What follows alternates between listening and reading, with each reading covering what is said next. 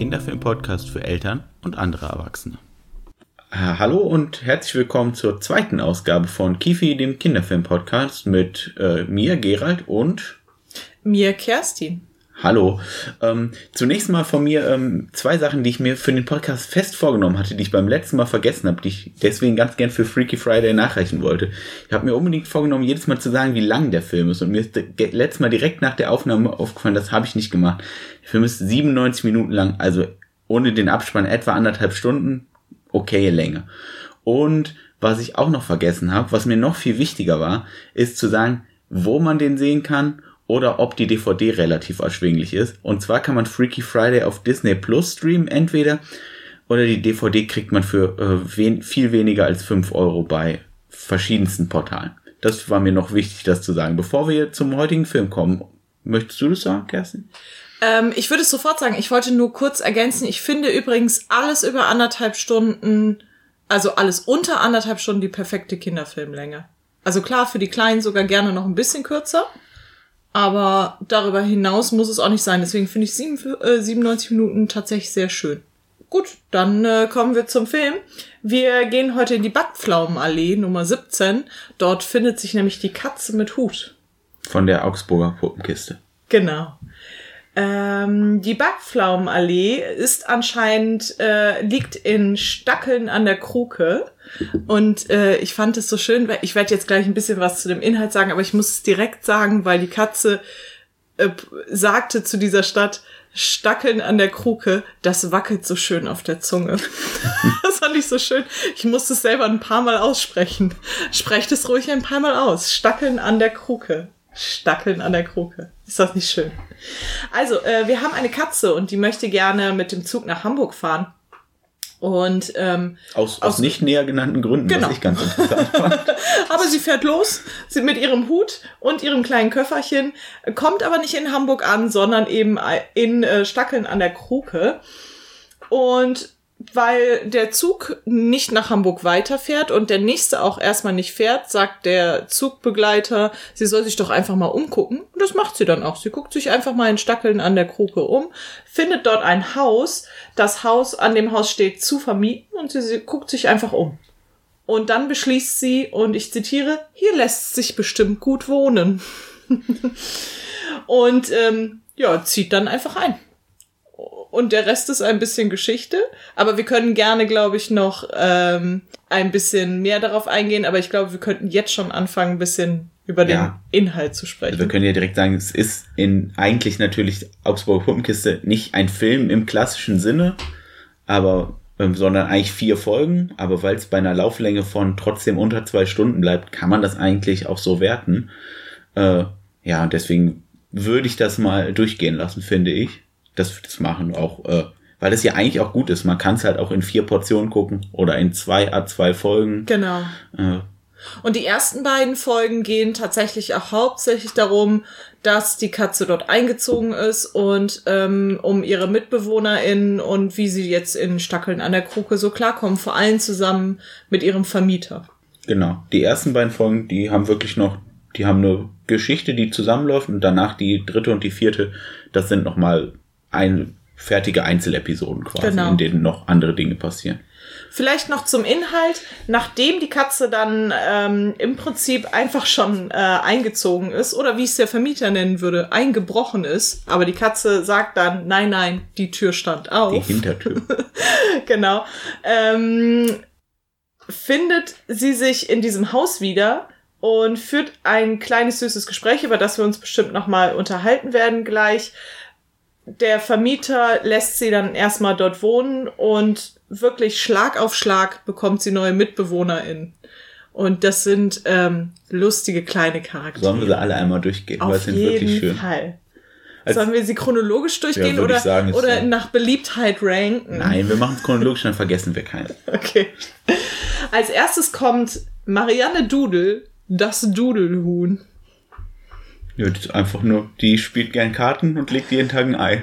Und ähm, legt es auch sehr gewissenhaft. Man merkt es daran, dass es eine Szene gibt, wo sie Stress hat und ähm, tatsächlich es nicht schafft, das Ei zu legen. Das ähm, gefällt ihr auch gar nicht, weil das ist auch so ein bisschen ihr Teil an dem gemeinsamen, so viel können wir schon mal vorwegnehmen, an dem gemeinsamen Wohnprojekt. An ihrer was wir da haben. Richtig. Und das ist ihr Anteil, was Marianne Dudel dort äh, macht. Mir gefällt ganz gut, ähm, dass sie so eine etwas großmütterliche Stimme hat. Ich muss sagen, die Synchronstimmen gefallen mir alle sehr gut von den äh, Charakteren, weil Und- sie nochmal so ein Extra geben. Genau, weil die meisten der Mitbewohner, die sind ja Tiere von der Katze und deswegen haben viele von denen auch sowas wie ein, wie würde man es nennen? Ein Slogan ist ja falsch, aber so ein, so ein Personal Geräusch quasi. Und sie machen immer Dudel Dudel Gronk. Äh, von den ähm, Personal-Geräuschen haben, glaube ich, zumindest drei auf jeden Fall eins. Die, die sind auch alle sehr schön. Die sind alle sehr, die kommen auch in dem Lied dann vor, was dann zwischendurch Ja. gesungen wird. Genau.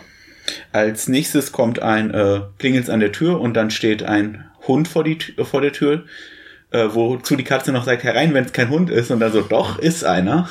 Aber äh, im Prinzip ist ganz schnell geklärt, ob er einziehen darf. Nämlich, kann er Kartenspiele für drei Spieler spielen? Ja, alles klar. Komm rein. Es ist ein alter Seefahrer, Captain Knark, äh, der sich jetzt zur Ruhe setzen will und der gut Ka wohl Karten spielen kann und der, was immer wieder später gesagt wird, die kleinen, für die kleineren Reparaturen im Haus zuständig ist. Ja, und er macht auch viel im Garten, äh, Ja, genau, tatsächlich, stimmt. muss man wirklich sagen. Und es wird kommentiert tatsächlich mit, und damit ist der Kapitän Knark schon so gut wie eingezogen, als er einfach gesagt hat, dass er äh, ein Kartenspiel für drei Leute kennt. Es ist es Skat, oder? Ach so, ich habe überhaupt gar nicht ähm, darüber nachgedacht, es ob wird- es jetzt Kartenspiele extra für drei Leute gibt. Es wird nicht gesagt, aber ist Skat nicht ein drei? Es gibt irgend so ein Drei-Leute-Spiel. Ist das Skat oder Bridge? Ich bin super schlecht in sowas auch. Mich ich hätten die weiß nicht nur, dass lassen. man Mau Mau ab zwei Leuten spielen kann und Doppel Ja, es irgendwas mit vier spielen muss. Ich glaube, die suchen jemanden für drei, weil später versucht ja Marianne nochmal alleine mit zwei anderen Hausbewohnern zu spielen und da sind sie auch wieder drei. Ich, ich könnte es jetzt nicht sagen. Aber jetzt Skat aus dem alten Loriot-Sketch habe ich das Gefühl, dass er sich zu einem Pärchen von spielenden Männern setzt und gefragt wird, ob er Skat kann. Ja, guck, ich glaube, ich habe das glaube, Gefühl, ja. Skat ist ein Drei-Leute-Spiel. Ja, wir kennen uns fantastisch aus mit ähm, Kartenspielen offensichtlich. Als nächstes zieht, äh, nein, falsch. Als nächstes zieht nicht der 100 Fuß ein, denn der 100 Fuß wird entdeckt auf dem Dachboden oder im ersten Stock. Der hat da schon länger gewohnt. E- Ehrlich gesagt dachte ich das vorher auch immer, ich bin jetzt gar nicht so sicher. Weil er kommt und sagt, ich, ich mag dunkle Plätze und so bin ich hier gelandet. Oder sowas in die Richtung, sagt er. Aber wir können es nicht mehr sagen, ob Ja. er nicht ein bisschen vor der Katze Aber- da war. Aber wie ist er dann auf den Dachboden auch gekommen? Also ist, ist letzten Endes ist es egal, aber es ist so ein bisschen ein Mysterium, wie er da hingekommen ist. Und natürlich der beste Grund, um einzuziehen. Ähm, Im Gegensatz zu allen anderen hat er einen sehr, sehr guten Grund einzuziehen, denn er hat auf dem Dachboden eine Filzpantoffelsammlung gefunden, noch von dem alten Herrn des Vermieters, und hat sich gedacht, wow, ich als Hundertfüßler brauche sehr viel Filzpantoffeln für meine Glühbirnensammlung. Ja, der sammelt Glühbirnen äh, sammelt die in den alten Filzpantoffeln auf dem Dachboden. Das ist wirklich ganz süß. Es steckt nachher in jeder einzelne Filzpantoffel so eine kleine Ist- Glühbirne. Ist der eine ähm, nachtaktive Bewohner des Hauses. Genau. Den wird deswegen auch ein bisschen weniger zu Gesicht bekommen, weil er in den ganz vielen so Gemeinschaftsszenen halt verständlicherweise da nicht vorkommt, weil er ist tagsüber auf dem Dachboden und schläft halt. Vielmehr sehen wir von der nächsten Mitbewohnerin, das ist die Puddingbrumsel. Und ich bin mir ja nicht so ganz sicher, aber ich glaube schon, dass es meine Lieblingsmitbewohnerin ist. Die Puddingbrumsel ist ein etwa kindhohes Hummelwesen, weil es wird gar nicht so genau gesagt, weil sie ist zu groß, um wirklich ein Insekt zu sein, ne? Auch alle Kinder, es werden drei Tiere als Kinder bezeichnet tatsächlich Ja. in dem Film. Alle drei haben keine Kindersynchronstimme. Alle haben sehr erwachsene Synchronstimmen. Das stimmt. Das verwirrt mich immer so ein bisschen. Teilweise sind sie auch größer als andere. Also die Mhm. Puddingbrumse ist, ist Kind hoch und der ähm, gleich kommt noch jemand, aber das dritte Kind ist tatsächlich einfach genauso groß wie so die groß Katze. wie die Katze, ja. Ja. Auf jeden Fall die Puddingbrumse, die ist keine, keine, ist sie überhaupt eine Frau? Selbst das wird eigentlich nicht gesagt. Keine Person großer Worte. Äh, sie erzählt eigentlich hauptsächlich immer nur, sitzt sie irgendwo da und schwärmt von verschiedensten Sorten, Sorten Pudding. Das heißt, sie macht immer so, sowas wie Ananaspudding, Brumsel, Brumsel. Tatsächlich gibt's auch sonst nicht viel mehr zu der zu sagen. Die ist halt so, dass eigentlich sind sie ja der, das dritte ist ja nicht so richtig das Kind, also oder wenn dann ein, ein älteres Kind. Aber es gibt so zwei kleine Kinder quasi und sie ist quasi dann so das Token brave Kind. Im Gegensatz zum nächsten Bewohner, dem Zappergag. Faustdick hinter den Ohren. Also einfach ein kleines Reptil, auch nicht genau gesagt, was für eins, der immer nur, also nicht immer nur, er kann auch Dinge sagen, aber der hauptsächlich Zappergag Gag, Gag, Gag ruft und rumtobt und Unfug macht. Dann kommt das ähm, dritte Kind, eher, wie gesagt, eher so Teenager-Alter, würde man sagen. Bibi Hübner. Baby. Nein, tatsächlich, ich habe darauf geachtet, Bibi. Es Nein, wird es- von allen Synchron, also es wird vom Erzähler anders genannt als ist- von. Es ist Baby Hübner. Das genau. ist ja verrückt, weil die Katze nennt ihn Bibi die ganze Zeit durch. Der Erzähler nennt ihn entweder Baby oder Baby, kann sich nicht entscheiden. Und es steht in der Anleitung, wo, wo du gerade drauf guckst, Baby. ich, es steht auch bei Wikipedia. Ha. Ja, okay. Gut, in meinen Aufzeichnungen ist er Bibi Hübner. Finde ich noch ein bisschen besser, ehrlich gesagt. Baby Hübner ist auf jeden Fall ein musikalisches Wildschwein, der relativ schief singt und leidlich Klavier spielt. Und dann kommt noch der Stolpervogel äh, Vogel dazu. Wir haben keinen Namen rausgefunden. Ich glaube, Nee, er der heißt einfach Namen. Stolpervogel. Ja, Der ist einfach tollpatschig. Er stolpert immer auch wieder. Mhm. Der macht nachher die Rezeption. Anscheinend wurde Den es Empfang. zu den Empfang. Aha, ich habe mich schon gewundert, warum er die Rezeption macht. Ich dachte, die machen einfach jetzt so eine Art Hotel auf, weil sie sowieso schon so viele Leute sind. Aber okay. Dann als nächstes kommt das, ich glaube, es heißt auch wieder einfach das, das Lama. Das Rückwärtslama heißt es. Heißt es wirklich Also, das Rückwärtslama? Ja. Es ist ein Lama, das äh, so ein bisschen tollpatschig ist und auch so ein bisschen ein, ein leicht verschlafenes, äh, leicht verwirrtes Wesen zu sein scheint. Aber wenn es schläft, geht es rückwärts und ist dann auch gleich viel schlauer, denn sein Hinterteil ist schlauer als sein Vorderteil. Und es hat den besten Auftritt von allen Charakteren, weil es steht natürlich, weil sein Hinterteil ist schlauer als sein Vorderteil und es geht rückwärts. Das heißt, es kommt rückwärts im Haus an Der Stolpervogel öffnet die Tür. und sagt, es hat keinen Kopf und stinkt nach Kamel. Und dann sagt die Katze, dann kann es nicht der Installateur sein. und das fand ich total gut. Äh, sagt, glaube ich, mehr über den Installateur aus als über das Rückwärtslama. Ja. Und dann die noch die letzten Bewohner, die ein bisschen später, nämlich erst in der zweiten Folge einziehen, sind die Gebrüder Erbsenstein, zwei Zwillinge, die Erfinder sind. Und die die Katze kennenlernt, weil sie die einzige ist, die von ihrer Erfindung einer Hosenstopfmaschine sehr begeistert ist. Die, Die, die Szene mochte ich ja auch, ähm, weil sie stehen auf einem Marktplatz und wollen ihre Hosenstopfmaschine vorstellen und dann sieht die Katze das und lädt die sozusagen direkt ins Haus ein. Aber als sie auf dem Marktplatz stehen, gibt es so ein lustiges, ähm, so eine lustige Szene, weil der Erzähler sagt, niemand möchte die Maschine haben. Und die ähm, Regie hat sich überlegt, wie sie das machen. Und man hört so Stimmen im Off. Und dann hört man so ein generelles Gegrummel so und einer dieser Leute sagt, da soll ich jetzt einfach meine Hose auf offener Straße stopfen. das habe ich gar nicht Das fand ich gehört. so schön. genau, das sind alle unsere Bewohner, die ähm, zur Katze ziehen. Ins Haus Katze, wie sie dann die Richtig. Backpflaumenallee 17 ab dann nennen. Elf, elf Bewohner an der Stück, an der Zahl. Und ich glaube, man hört allein daran, wie wir über die Charaktere sprechen äh, und über den Aufbau, dass es vier kurze Geschichten sind, dass nur die ersten beiden eine wirklich zusammenhängende Geschichte sind, dass das ein Film ist, der natürlich erstmal für kleinere konzipiert wurde. Ja, auch bei Augs auch sogar was Augsburger Puppenkiste angeht, wir, wir, das kennen wir ja alle, auch da ist es eher für die kleineren. Genau, es hat wirklich, es hat kein einziges wirklich aufregendes Element. Der Böse in jetzt ganz, ganz dicken Anführungsstrichen in Form des Vermieters ist ja auch wirklich am allerschlimmsten unsympathisch. Also Der sieht auch nicht böse aus, er hat keine fiesen Augenbrauen oder sowas. Es gibt keine Szene, wo es dunkel ist.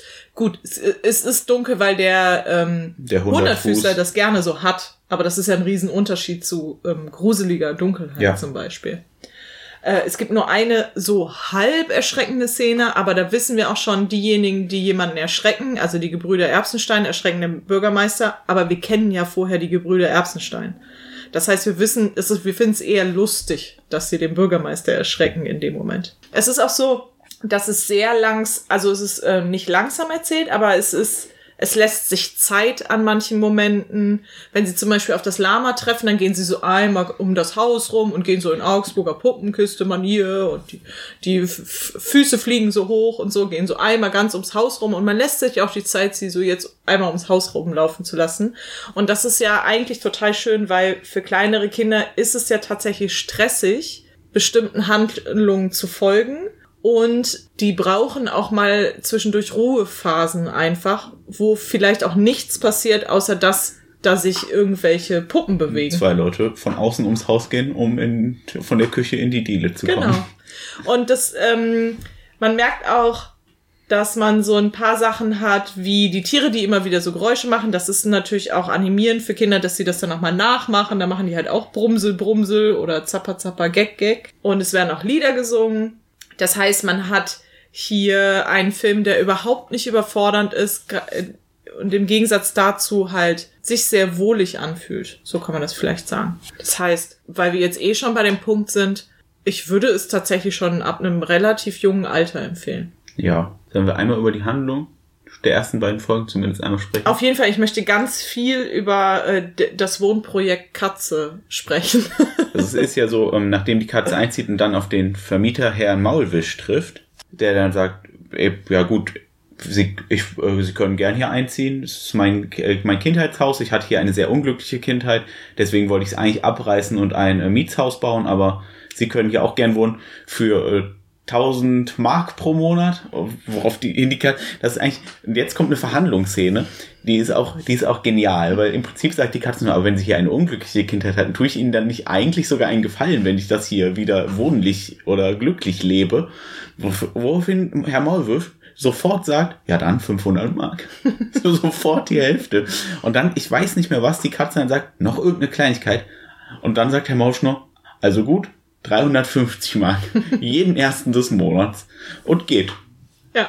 Also einfachstes Fahren, wenn es wirklich so einfach wäre, Wohnungen zu finden. Wobei Starkeln an der Kruke ist jetzt bestimmt der sehr ländliche Raum. Da geht das vielleicht wirklich noch. Ja. Ähm, wollen wir tatsächlich erst über das Wohnen reden oder da über seine Kindheit und, und wie, wie die Katze das jetzt glücklich wohnt? Weil ich finde Ich beides finde, das geht schön. doch, äh, geht das nicht Hand in Hand, findest du nicht? Ein bisschen, glaube ich. Ähm, weil die, sie sagt tatsächlich, dass sie das glücklich wohnen will, das Haus. Und dann wird auch nachher, als sie dann ähm, auf einmal neue Untermieter bringt und der Vermieter ja vielleicht auch rein rechtlich aus guten Gründen sagt, Moment mal kurz, äh, jetzt wohnen hier auch noch super viele Untermieter, dann sagt sie, ja, aber das sind die Kinder. Und die Kinder helfen, das glücklich zu wohnen. Das ist auch ganz, ganz zuckersüß. Oder Und- ja auch, ähm, dass Herr Maulwisch am Anfang gesagt, äh, ich hatte hier eine, der sagt, er hat ein unglückliche Kindheit, weil mein Vater, der hat nie viel mit uns gemacht, der hatte nur seine Filzpantoffeln im Kopf.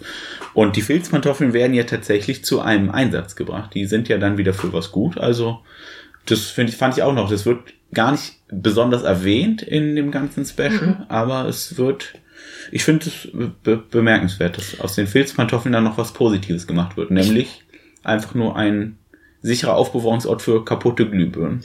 Ich finde auch, ähm, der Film ist ja von 1982 und das merkt man ihnen an manchen Stellen an. Und ich glaube gerade, also wir sind, wir sind überhaupt noch nicht so alt, ähm, dass wir 1982 schon gelebt hätten oder was mitbekommen hätten. Aber ich denke schon, dass man so merkt, was da für eine Art von Kritik dann auf einmal hochkam. Zum Beispiel, vielleicht hat der Vater zu viel gearbeitet, so dass die Glück, äh, die unglückliche Kindheit hauptsächlich daher kommt, dass der Vater vom Vermieter zu viel gearbeitet hat und halt wirklich keine Zeit mit denen verbringen konnte.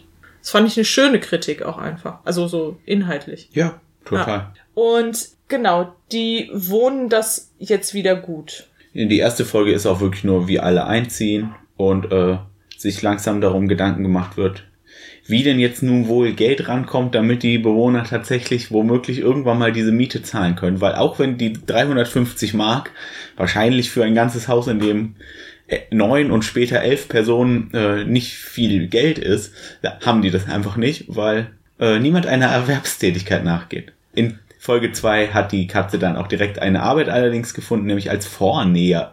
Vornäher? Nee, vor Häklerin. Es macht mich immer wahnsinnig, wenn der Gerald es nicht schafft, ein paar Grundverben des Deutschen auseinanderzuhalten, wie nähen, stricken, häkeln, zeichnen, malen. All diese Dinge. ähm, ich finde auch total schön, wie die Szene, dass, dass er immer, wenn zum Beispiel sowas passiert, also der Vermieter jetzt, wie dass da neue Mu äh, Untermieter einziehen und dass er sich dann beschwert, dass die Miete nicht bezahlt wird, dann sagt er immer so, unglaublich, unglaublich, aber er macht dann auch nichts. Und im Laufe der Geschichte ist es dann doch eher so, dass er auch einfach mal unangemeldet zu Besuch kommt, aber gar nicht so zur Kontrolle, eher so weil er dann da vielleicht auch mal im Garten abends sitzen ja. kann und eine kleine Party mitfeiern kann. Ab dem Ende der zweiten Folge ist er einfach äh, gern gesehener Hausgast. Genau. Und äh, das läutert ihn auch so ein bisschen. Das ist total schön. Ja, sprechen wir doch mal über dieses Wohnprojekt. ich habe tatsächlich nachgeguckt, also weil alles, äh, also die, was die Katze da ja im Prinzip macht, und das kann man ja nicht anderes sagen, ist, die besetzt halt ein Haus. Die geht halt da rein ohne zu fragen, ohne sich mit dem Vermieter zusammenzusetzen. Dann geht die da rein und wohnt da auf einmal. Verhandelt zwar über die Miete, hat aber gar kein Geld und weiß Nein. das ja auch. Also. Und sagt das auch ganz offen zu dem Vermieter. Ach so, ich habe gar nichts auf dem Konto, ich habe das alles abgehoben. Ja, Sie können das auch gerne bar bezahlen.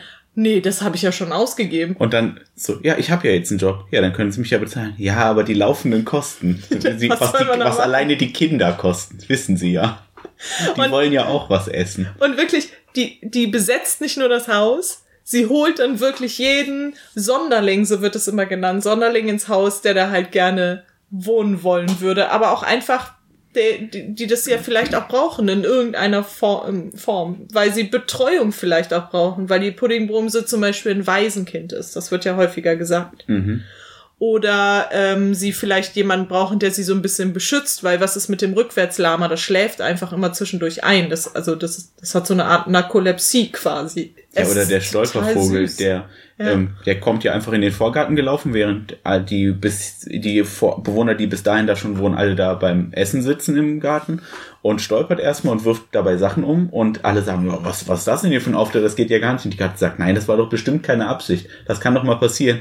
Und da sagt der Stolpervogel, danke, Sie sind die Erste, die mich verstehen. Ja, das ist total, also es ist wirklich, wirklich süß und sie sagt dann auch über die Leute, die sind vielleicht ein bisschen scheu und schrullig, aber die haben gute Manieren und die passen hier genau ins Haus. Also super süß. Der Film stellt sich auch komplett auf die Seite der BesetzerInnen. Also der ist also pro Hausbesetzung. Er stellt das jetzt zumindest nicht wirklich negativ dar. Nee, der macht so Sachen wie, ich würde sogar sagen, wirklich positiv. Weil er macht ja so Sachen wie, irgendwann sagt der Vermieter, ähm, genau, sagt die Katze, nee, der Vermieter sagt, ich habe mehr als genügend Geld. Und die Katze sagt, ja, aber wozu brauchen sie denn dann überhaupt noch Miete? Jetzt nimmst du ja aber ganz schön den Spannungsbogen von Teil 2 vorweg. ja, aber, das, aber trotzdem, wenn er sagt, ich würde gerne renovieren, dann sagt die Katze, ja, aber das machen wir ja schon. Der sagt ja auch einfach so, ja, aber Vermieter in die, es geht ja noch nicht mal mehr ins Geld, weil die meisten haben genug Geld. Und dann sollten die halt auch den Wohnraum zur Verfügung stellen, der da ist. Für Leute, die das brauchen. Und ich habe mal nachgeschaut, tatsächlich gab es, also Hausbesetzung gibt es ja schon immer, aber in den 1980ern, und das haben wir ja offensichtlich gar nicht aktiv mitbekommen, gab es aber nochmal einen Hoch an, in der Hausbesetzungsszene in Berlin. Und was ich ganz spannend daran fand, obwohl die etwas gewalttätiger geworden sind als die Hippies von damals, also zu dem Zeitpunkt gab es schon Schlagzeilen auch über, dass da, weiß ich nicht, Sachen kaputt gemacht wurden oder ähnliches. Sie wurden auch die Molotow, also die Molly-Besetzer genannt, die von abgeleitet von Molotow. Trotzdem gab es ein sehr hohes, sehr hohes, wie, wie, wie sagt man denn? Ähm, Hausbesetzungsaufkommen? Ich weiß nicht, was Nee, ähm, äh, dass die Bevölkerung gesagt hat, dass sie das gut fanden. Eine Akzeptanz. Genau, es gab eine sehr hohe Akzeptanz und zwar haben die bei ähm, Meinungsumfragen tatsächlich herausgefunden, dass 40 Prozent die Hausbesetzung akzeptiert haben. Und das finde ich, ähm, das merkt man im Film ein bisschen an. Tun ja, soweit ich weiß, häufig die Nachbarn von Hausbesetzungsprojekten auch. weil die ja dann auch sowas wie Kultur reinbringen. Das wäre ja auch unser kleiner, klein, das Baby Hübner, was da auf einmal Kultur mit sich bringt, zum Beispiel. Und ähm, die Katze sagt selber auch zu zum Beispiel den Gebrüdern Erbsenstein, aber wir brauchen doch Leute, die Sachen erfinden. Und wenn ihr nicht sowas habt wie eine Erfinderwerkstatt, dann kommt doch zu uns und macht das da. Also das ist, das sind auch tatsächlich, da passiert halt was bei denen im Haus. Ja. Äh, ich finde noch ganz, ganz spannend ab davon, äh, als das erste Mal am ersten des neuen Monats der äh, Herr Maulwurf vorbeikommt und die Miete eintreiben will und die die natürlich nicht haben und die äh, der dann das erste Mal rumläuft und die ganzen neuen Bewohner sieht und jedes Mal, wenn er was gegen die Bewohner sagt, dann äh, reflektiert die Katze das eigentlich so schön um, wenn sie sagt, also solche, solche schuppigen und stachligen Wesen hier, so, wir sind, und dann sagt die Katze einfach sowas wie, wir sind vielleicht alle nicht die hübschesten auf der Welt. und das ist auch so, ja, vielleicht haben wir jeder Makler, aber da kann ja niemand was für. Ich finde es schön, dass sie einfach wirklich so ein Haus für Außenseiter gebaut hat, das ist ja. Ja, und ähm, es geht dann auch so weit, als dann der Vermieter etwas zu forsch gegen die Katze vorgeht, dann gehen auch alle zusammen und fangen eine kleine Mini-Demo an für die, für genau. die Katze mit Seien Hut. Seien Sie gut zur Katze mit Hut. Und ähm, deswegen auch meine These, dass das wirklich auch tatsächlich inspiriert ist, äh, positiv inspiriert ist von der Hausbesetzer-Szene. Es basiert auf einem Kinderbuch zumindest Ach, und das könnte okay. ich mir vorstellen, dass das äh, tatsächlich äh, von einem Autoren-Ehepaar, äh, Simon und Desi Ruge, das sind aber Künstlernamen. Weiß bis heute wohl niemand, wer da genau hintersteckte. Aha.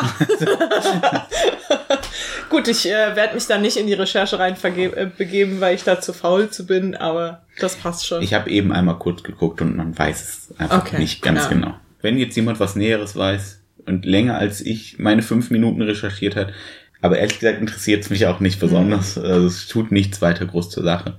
Mal ein Argument, warum ich, also was vielleicht nicht dafür spricht, dass es unbedingt auf diese Zeit bezogen ist, aber was es auch zeigt, dass es, glaube ich, positiv der Hausbesetzer-Szene gegenübersteht, ist, glaube ich, auch, dass der Vermieter tatsächlich darüber nachgedacht hat, das abzureißen, das Haus. Weil er hat gesagt, wenn ich das abreiße und hier eine Mietwohnung hinbaue, dann Mietwohnungen. Miet, äh, Mietwohnungen, dann bekomme ich mehr Geld am Ende. Und stattdessen pochen die immer wieder aufs Renovieren. So richtig renoviert wird nicht. Das meiste bleibt so, wie es ist, zumindest nee, im doch, Film. Die machen doch den Garten, den Garten schön. Machen die. Ja, genau. Aber also trotzdem. Ich glaube, es ist schon, es ist, äh, wird vielleicht, wir sehen es nicht, aber es wird schon impliziert, dass die da renovieren. Mhm.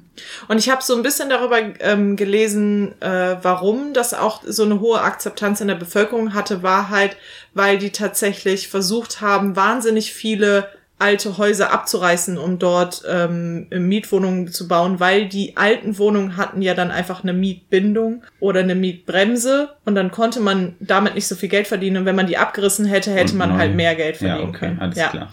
Und das finde ich könnte man auch da wiederfinden in dem Film, durchaus. Eigentlich eins zu eins, das ist ja genau ja. Herr Maulwischs Plan. Genau.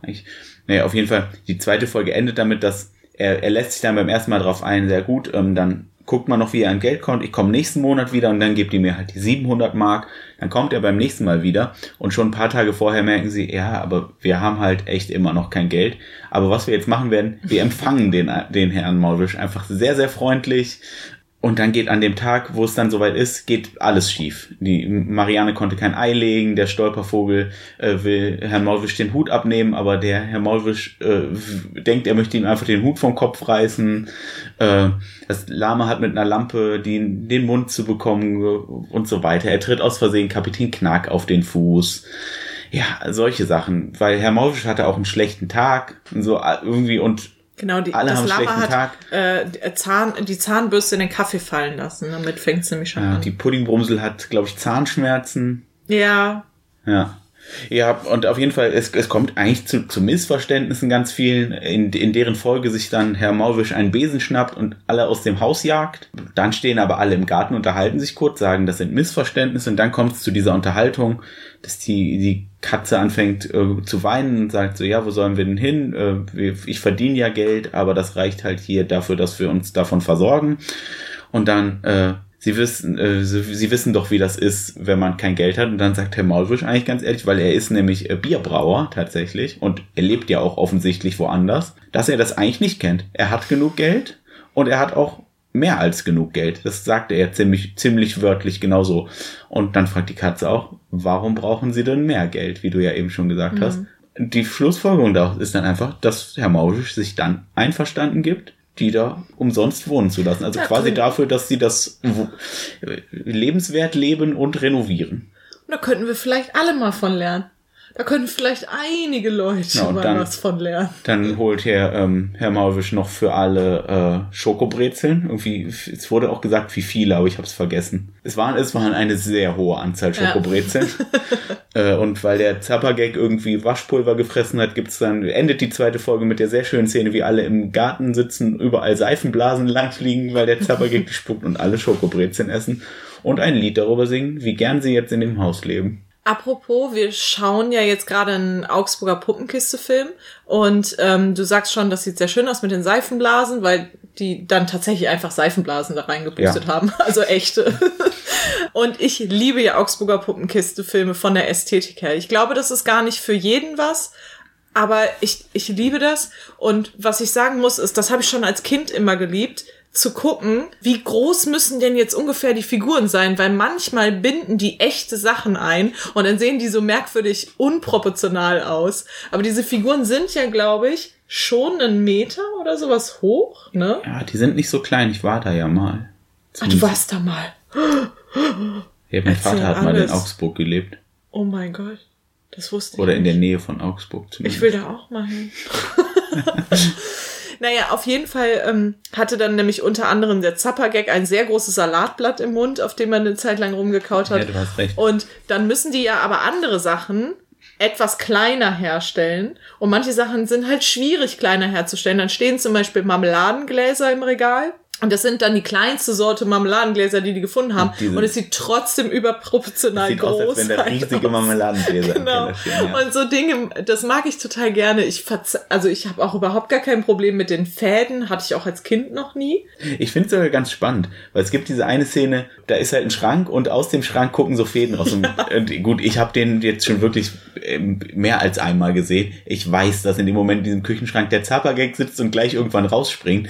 Aber es ist auch so, wie früher bei diesen alten Cartoons, wo die noch die Hintergründe anders gezeichnet ja. haben, dass die Dinge sich bewegen. Und wenn dann so von so einer Klippe was dicker gezeichnet war und du wusstest, das stürzt ab.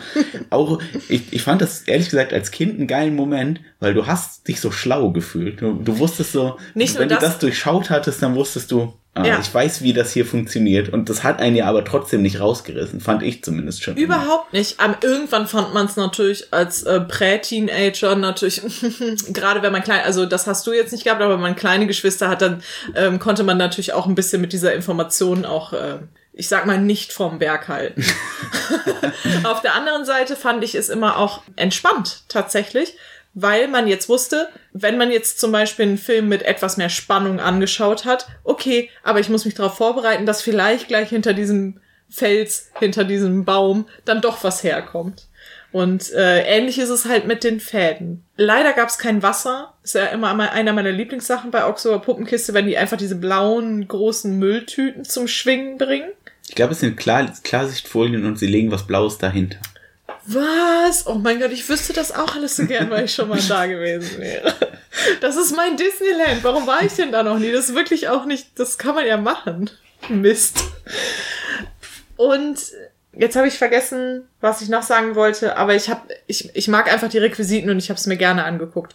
Und das Schöne ist, in der Folge Nummer drei, ich glaube, wir müssen gar nicht groß auf den Inhalt eingehen, nee. aber in der Folge Nummer aber was ich noch zur Ästhetik, wenn wir da jetzt sind, äh, sagen wollte, was mir daran, also an dem ganzen, generell bei der Augsburger Puppenkiste, ich mag ja, das sind ja total oft einfach irgendwelche zwar deutschen Kinderbücher, aber die gar nicht unbedingt in Deutschland spielen, aber dass das immer so einen ländlich-bayerischen Charme hat, weil die natürlich aus Augsburg kommen und alle Sprecher und Puppenspieler da auch irgendwie so einen leicht bayerischen Akzent immer haben, völlig egal, wo die Figuren herkommen. Und die Sprecher ja auch, das sind immer die gleichen in, in, also fast immer, es sind nicht immer die gleichen, aber es ist schon ein ziemlich festes Ensemble, was immer, was immer wieder auftauchen wird. Aber was auch so schön ist, weil man sich dann ja auch wieder ein bisschen zu Hause fühlt bei den Stimmen und das ja aber auch so markante ich meinte das Stimmen auch wirklich überhaupt Teil nicht haben. negativ. Ich Nee, finde nee, das nee, fantastisch. ähm, genau, aber wir haben nämlich zum Beispiel der Stolpervogel hat die gleiche Stimme wie der Scheinriese Turtur. Und das ist eine super markante Stimme, aber auch so eine, eine schöne Stimme einfach. ich ja. finde immer, die hat etwas von einem etwas feineren, aber doch gebrechlichen älteren Herrn. Oh ja. Ich stelle mir das auch so vor. Ein bisschen fast wie der von Jim Knopf, der ähm, König drei, ähm, Alphons drei, äh, drei Viertel vor zwölf oder wie auch immer er heißt. Ich Viertel vor zwölf.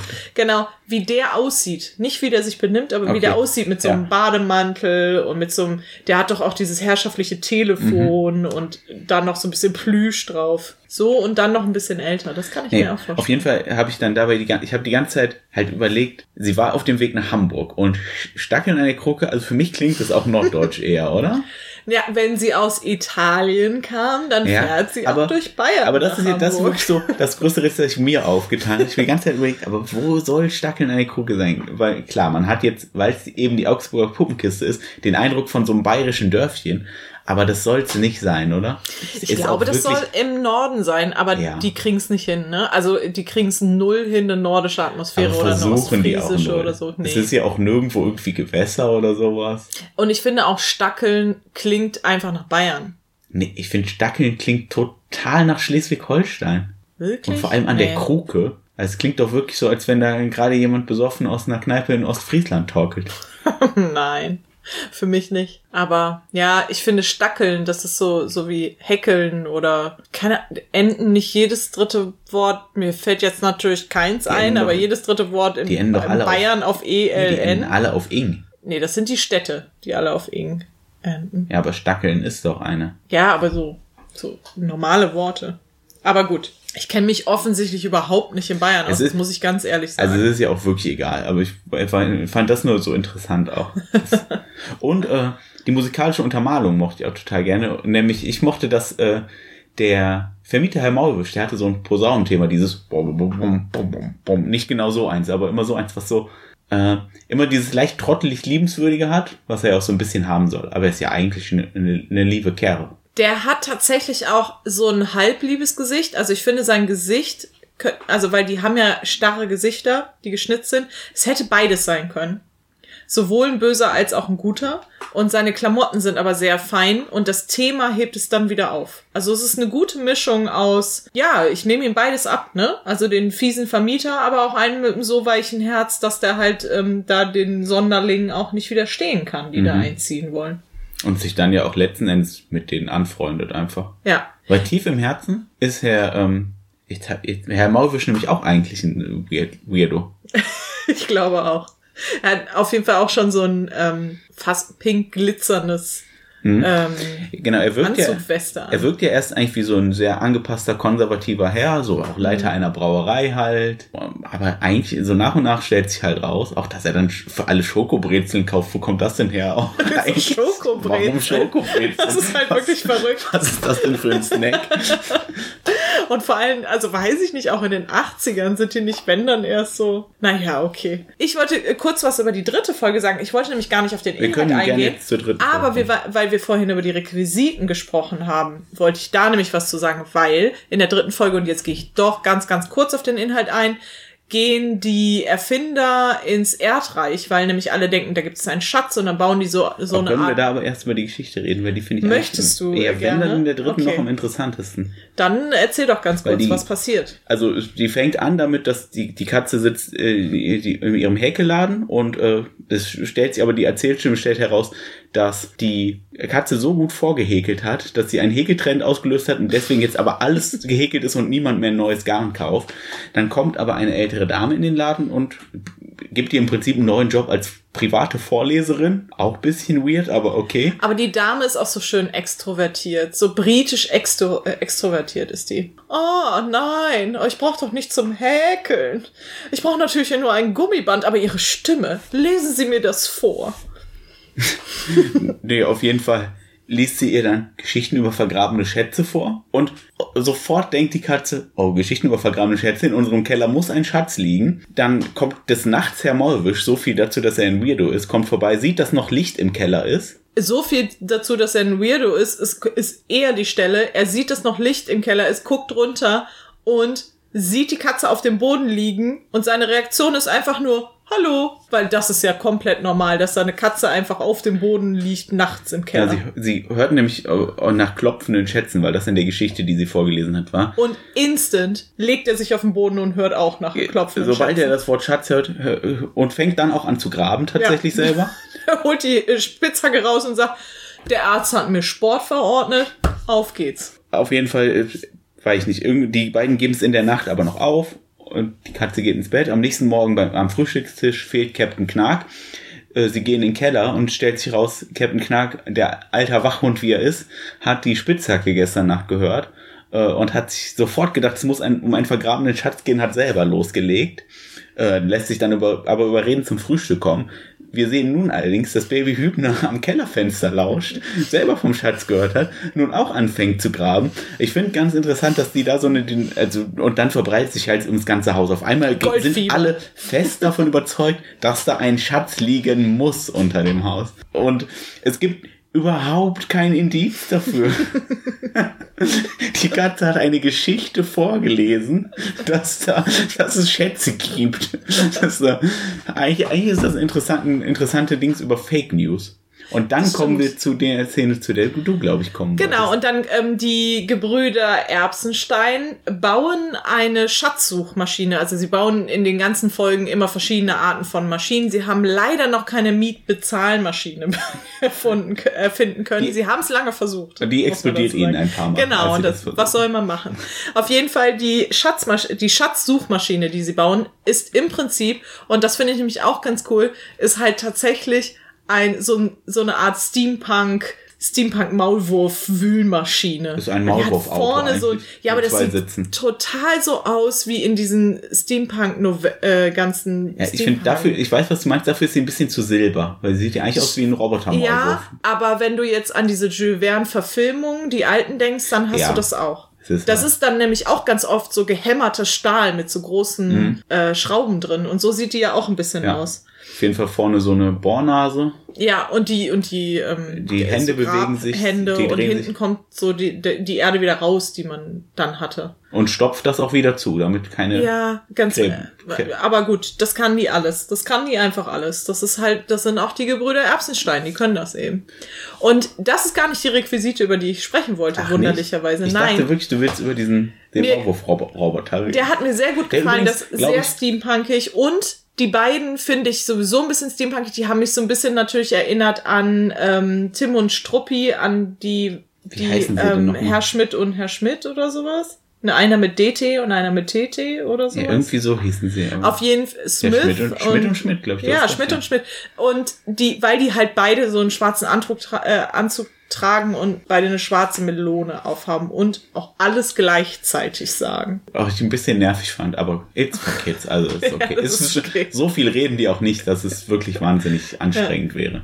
Ich wollte noch sagen, ich glaube, dieser Maulwurf, der ist tatsächlich, also entweder der ist dafür hergestellt worden und die haben den später nochmal verwendet oder den haben die einfach von was anderem nochmal verwendet. Ich krieg aber nicht mehr die Erinnerung, wo ich der schon mal vorgekommen sein soll. Und das habe ich auch. Bei irgendeiner anderen Augsburger Ich habe das Puppenkiste? Gefühl, der kommt auch bei einer anderen Augsburger Puppenkiste mal vor. Okay. Was nee, natürlich Sinn macht, wenn du so ein Ding bra bra baust und du kannst es irgendwie nochmal einbinden, warum das nicht machen? Ich, und jetzt, wo wir gerade sagen, dass wenn die Figuren so einen Meter groß sind, dann ist das Ding ja wahrscheinlich auch 2,50 Meter, Ich weiß nicht, ob die wirklich Meter einen Meter groß. groß sind. Ich weiß So nicht, ob es ich unterschiedliche ähm, Größen gibt. Ich glaube, die normalen, also so die erwachsenen Menschen, ich glaube, die sind so kniehoch. Etwa. Okay, aber Das dann ist, es kein ja schon Meter. 1,50 Meter, das, der Maulwurf. Ja, vielleicht. Also der wird schon nicht so klein sein. Jedenfalls, was sie dann mit dem Maulwurf machen, ist Kanäle, also sie suchen halt natürlich nach dem Schatz. Und dann finden sie immer kleinere Sachen. Und zum Beispiel in der ersten Nacht finden sie zwei Knöpfe und habe ich vergessen, was das dritte war. Und einen Knopf bekommt der Kapitän Knark für seinen Hut und den anderen Knopf, und das fand ich sehr schön, bekommt Marianne das Dudelhuhn, weil sie fängt damit ihre Knopfsammlung an. Wobei, da muss, da muss ich ja widersprechen, weil eine Sammlung ist es in, nach meiner bescheidenen Definition ab drei Dingen. Sobald Nein, du drei von finde, etwas hast, ist es eine Sammlung. Sie fängt die ja an. ja, aber nee. Vollkommen legitim. Für Nee, mich muss- vollkommen legitim. Das ist noch keine Sammlung, wenn man nur einen Knopf hat. Da hat man halt einen Knopf. Als Kind vollkommen legitim. Entschuldigung, Marianne, aber Übrigens- besorg dir mehr Knöpfe. Behauptung meinerseits, jedes Kind hatte eine Knopfsammlung. Ich nicht. Behauptung widerlegt. Machen Was? wir weiter. Was will man mit Knöpfen? Ja, weil das einfach das Einfachste ist, was man sammeln kann. Weil das findet man einfach auch und Leute haben das und Leute geben das einem ab. Ich hatte Und, Telefonkarten. und als Kind möchte man ja einfach was sammeln. Das ist ja wirklich, das ist ja so anscheinend so eine Sache, die man als Mensch so in sich eingepflanzt hat, weil man wirklich denkt so, boah, ich muss irgendwas sammeln, irgendwas ich besitzen. glaube nicht alle, aber ich glaube, manche Kinder haben das. Nicht alle.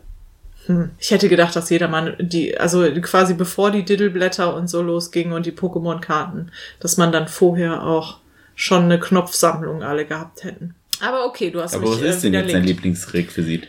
Die Schnurrbarttasse. Weil ich habe mich bis zuletzt gefragt, was zur Hölle ist eine Schnurrbarttasse? Ich habe es auch nicht erkennen können. Man hat es nicht gesehen und ich habe mich gefragt, ist es eine Tasse, auf der ein Schnurrbart ist, aber es sah so aus, als wenn Blumen auf der Tasse wären? Ja. Ist der Henkel ein Schnurrbart, aber auch das sah aus wie ein normaler Henkel? Oder ist das nur für Leute, die einen Schnurrbart haben, die dann diese Tasse benutzen können? Hat sie vielleicht eine Art Aussparung irgendwo, die Tasse, dass SchnurrbartträgerInnen, möchte ich dabei sagen, äh, diese Tasse sehr gut benutzen können? Ich weiß es nicht. Ich ich, ich, frag, ich, ich möchte es wissen, sehr ich habe direkt. mich, jetzt wo du sagst, ich habe mich beim Gucken eben auch sehr über dieses Wort gewundert.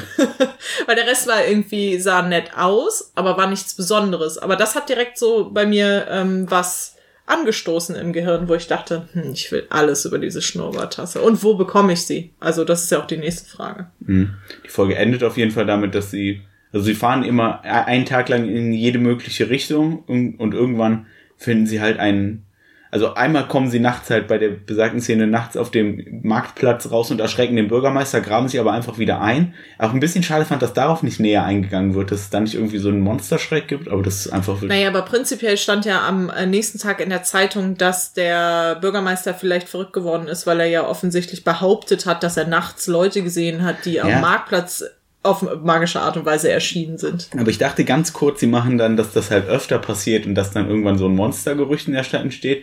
Und sie tauchen dann ja auch im Garten von einer, von einer älteren Dame das als nächstes auf.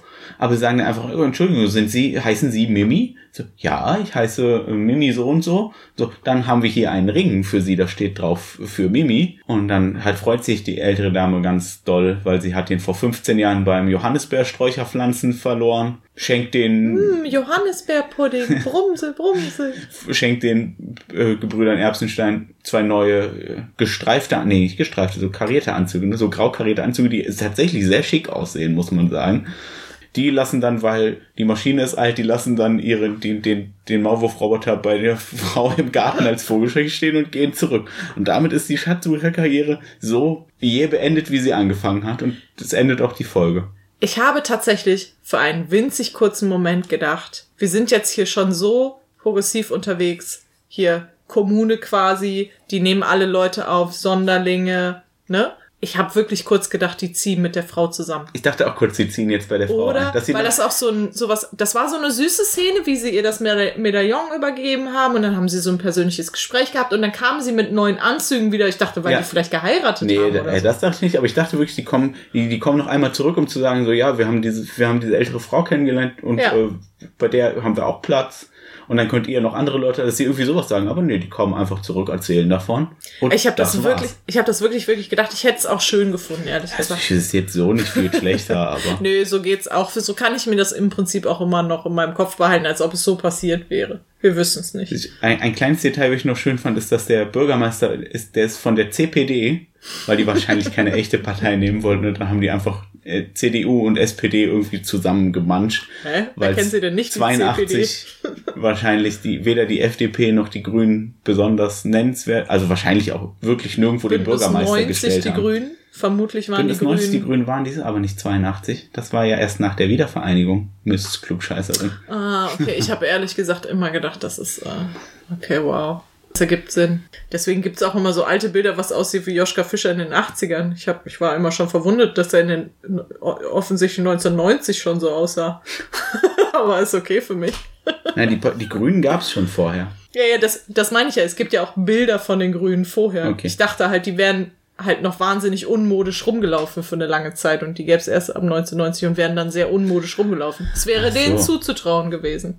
Naja, ich weiß gar nicht, ob wir über die vierte Folge noch so großartig sprechen müssen. Sie ist wirklich die unaufregendste, Genau. muss man leider sagen. Aber wir können es ja kurz sagen. Ja, was ich eigentlich schön fand an der Folge, war, dass wir auch mal eine andere Facette von der Katze sehen, weil die Katze ja fast ausschließlich positiv dargestellt wurde und da ist sie ein bisschen, ein kleines bisschen eitel in der Folge. Eigentlich fast schon ein bisschen, bisschen uncool, was sie macht. Weil genau. es geht darum, die Folge heißt die Naturforscher. Es geht darum, dass zwei schwedische Forscher gehört haben, dass äh, ein, in Stackeln einer Kruke ein Hundertfuß lebt und es davon wohl nicht viele gibt und vor allem keine Glühbirnen sammelnden, sondern normalerweise nur Schrauben sammelnde.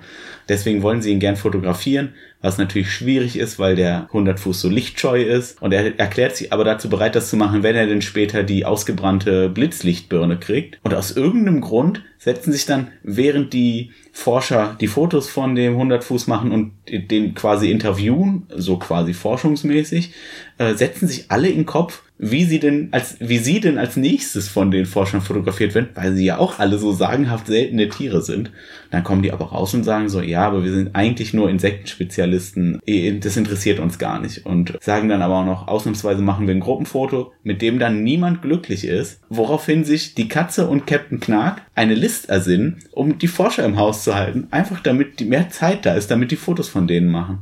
Sie schmieren nämlich an einen der Dachbodenräume einfach orange Leuchtfarbe, die die Gebrüder Erbsenstein irgendwie übrig hatten, wofür auch immer, mit Tabakkrümeln von Captain Knack zusammen und behaupt- behaupten, das sind irgendwelche Leuchtmotten, die sich dann die Forscher sehr interessiert angucken ein paar Tage.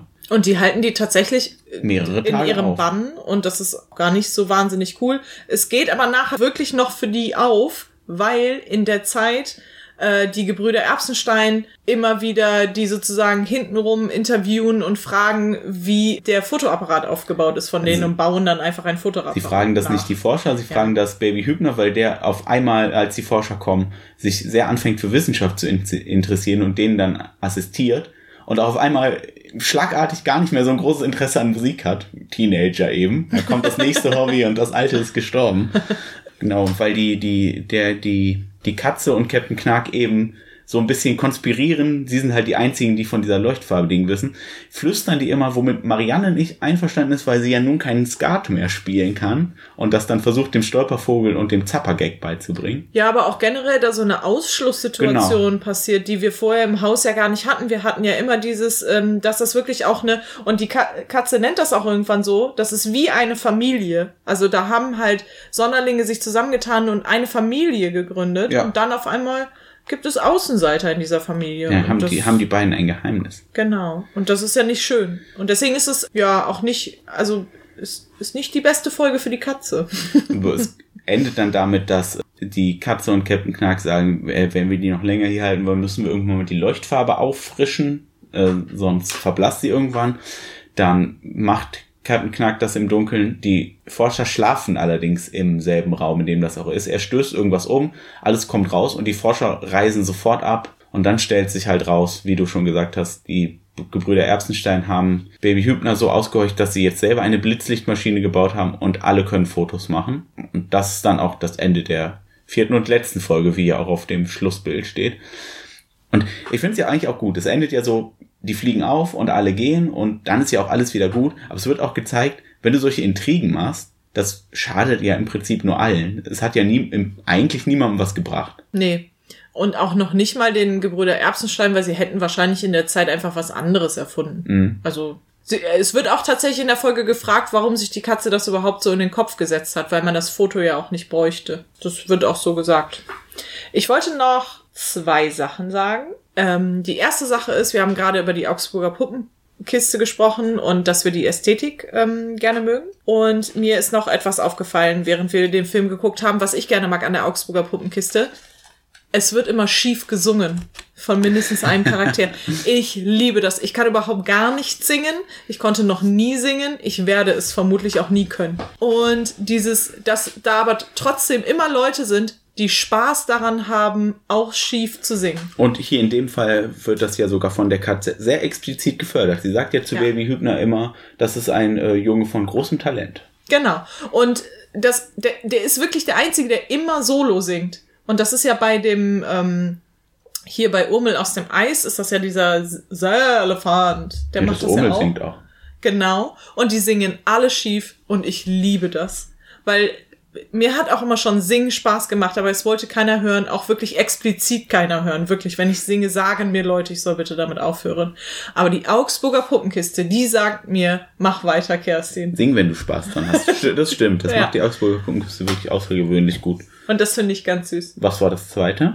Ich habe tatsächlich eine winzige Warnung. Also Oh eine, ja, ich auch. ähm, Haben wir dieselbe? Äh, weiß ich nicht. Am Anfang flucht der Ja, Vermieter okay. einmal, ja, und dann sagt der ähm, Himmel grützt die Türken. Him Himmelkruzzi-Türken. Ja, das ist natürlich einfach. Ich weiß ehrlich gesagt nicht mal, ob ich es besonders rassistisch finde. Ich bin wirklich unsicher. Ich glaube, es ist wahrscheinlich aus bayerischer Sicht hast du noch dieses Österreich, die Türken stehen vor Wien, Blö Aber es Blödsinn ist ja jetzt auch eigentlich nicht herabwürdigend. Also es ist wirklich so, also sag nie, das ist ja nie, das ist ja Aber wirklich einfach man kann die, trotzdem die ja- Nationalitätsbezeichnung. Ja, genau. Und ja, man kann aber ja trotzdem einmal davor warnen und sagen, das passiert Ja, halt in dem genau. Film. Das Wort wird gesagt, wenn, ihr- wenn ihr das schlimm findet, das ist wirklich, also ich hätte auch gesagt, so, wir kommen hier echt so ziemlich komplett ohne das aus, außer dieser Kleinigkeit. Das ist wirklich das Allerschlimmste, was passiert, ist, dass Herr Maulwursch in der ersten Folge einmal Himmelkruzzi-Türken sagt. Und das in einem Film von 1982. Wir haben nicht mal schlimme Geschlechterrollen. Wir haben, das passt sonst alles. nee, es sind wirklich. tatsächlich sehr viele Also, Frauenleben bei der Katze. Ist, ja, und, und die gehen, sie ist auch die, zwar vielleicht sowas wie die Mutterfiguren, aber nicht explizit. Sie geht auch arbeiten, ist alles cool. Von daher, also, okay, bis auf diesen einen Ausspruch sind wir wirklich gut durch den Film gekommen. Ich, ich finde auch, da gibt es eigentlich nichts zu beanstanden. Haben wir Empfehlungen, was man gucken könnte, wenn einem das schon gefallen hat? Naja, äh, alle Augsburger Pumpenkisten. Vielleicht, also klar, ich finde, es gibt, wie ich se- selbst gestern erst erfahren habe, weil das wirklich ein, äh, eine Serie, die ich auch in meiner Kindheit schon viel gesehen habe. Auch die, die mir am besten in Erinnerung geblieben ist, witzigerweise. Ich weiß gar nicht warum, aber wahrscheinlich wirklich wegen diesem Hippie-Ding. Ich glaube, das hat so nachhaltig Spuren bei mir hinterlassen. Ich habe gestern erst erfahren, dass es auch eine Fortsetzung namens Neues von der Katze mit Hut gibt, die wir uns jetzt auch besorgt haben auf DVD, haben wir aber noch nicht gesehen. Ich würde sie mal vorsichtig blind empfehlen. Genau. Ich glaube wahrscheinlich, jetzt habe ich mich gar nicht vorbereitet, wahrscheinlich gibt es auch noch mehr Filme, wo Tiere oder, oder Menschen lustig zusammenleben. Der Löwe ist. Und Beispielsweise. kommt ein Löwe geflogen, die Fortsetzung. Und davon. mir ist auch noch, aber das wäre ja auch beides Augsburger Puppenkiste. Ich denke, es wird auch noch weitere Filme geben, wo das Ja. so ist. Ich, mir fällt gerade ein, dass Madagaskar zumindest ein, also die haben auch eine Art Ersatzfamilie in sich gefunden. Ja, aber ich finde, das ist nicht so, hm, ich finde, das ganz, ganz entscheidende Element eigentlich hier ist so die, die Harmonie. Und ich weiß gar nicht, Ja. ob es sowas sonst noch mal groß irgendwie gibt. Doch, ich finde, wir haben letztens einen Film gesehen. Ich glaube, es war ein tschechischer Film. Er hieß irgendwas mit auf dem Dachboden in the Ja, Attic. Toys in the Attic. Du Genau. schon recht. Da ist es ähnlich, weil da wohnt nämlich auch eine Art kleine Familie, Schrägstrich Patchwork-Familie, Schrägstrich vielleicht auch nur MitbewohnerInnen gemeinsam zusammen. Das hat ein bisschen das Problem von den, mit dem Geschlechterrollen, weil da wirklich die Frau dann zu Hause alles macht und die Männer gehen arbeiten. Aber es sind halt tatsächlich drei Männer und eine Frau und die wohnen lustig zusammen und es ist auch So. tatsächlich sehr Harmonie. Stimmt, das ist auch so ein. Stop-Motion-Film. Genau. Und erinnert auch von der Ästhetik ein bisschen an die Augsburger Puppenkiste. Noch kreativer, würde ich sagen, von der Ästhetik her. Der ist ein bisschen neuer. Also der ist, glaube ich, von Ja. Mitte der 2000er. Vielleicht noch bisschen älter sogar. Ist aber ein bisschen auch was für ältere Kinder, weil der wird gruselig. Ja.